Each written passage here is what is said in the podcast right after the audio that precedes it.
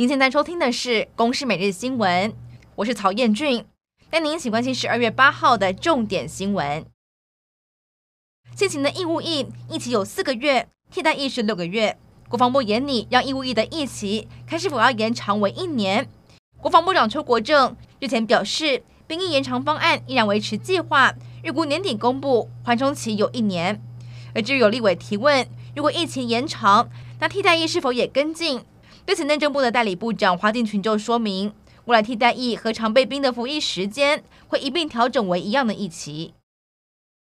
十分有台的日本前防卫副大臣中山泰秀近期来台访问，他曾经有表示过台日是一家人，是兄弟，支持日本防卫台湾抗中，更表示日本将来承认台湾是有可能的。至于美英澳三国防长也举行会议，美国将大幅的增加在澳洲的军事支援，也被视为是针对中国的军事威胁。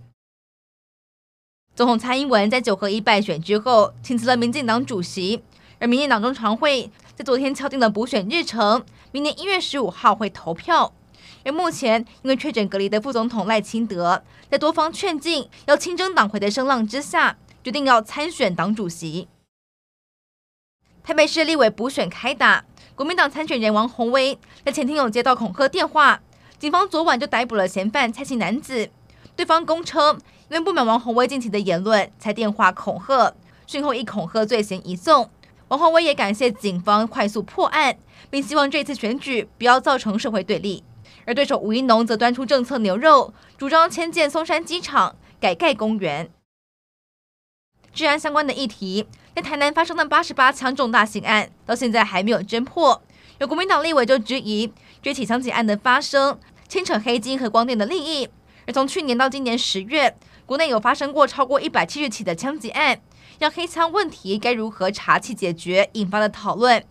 民进党立委陈亭妃连开两次的记者会，要求调查八十八枪的真相，并要求民进党调查黑金有没有介入到台南的正副议长选举，不应该用党纪来挺黑金。